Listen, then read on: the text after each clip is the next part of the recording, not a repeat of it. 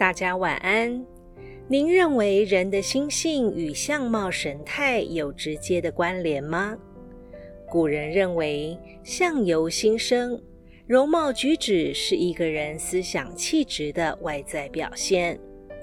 今晚我们就来分享处世修养的经典著作《菜根谭》，其中的精选名句：“善人和气，恶人杀气。”吉人无论作用安详，及梦寐神魂，无非和气；凶人无论行事狠厉，及声音笑语，浑是杀机。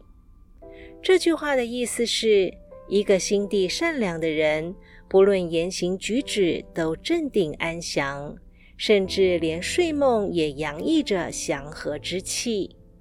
一个性情凶暴的人，不论做什么事都手段残忍狠毒，甚至连谈笑之间也充满凶杀之气。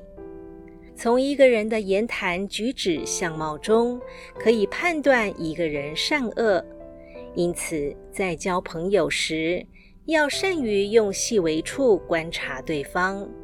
益友犹如良师在侧。恶友如伴恶虎凶狼，所以在为人处事中不能轻信于人，要靠自己的眼睛明察秋毫之末，分辨善恶之人。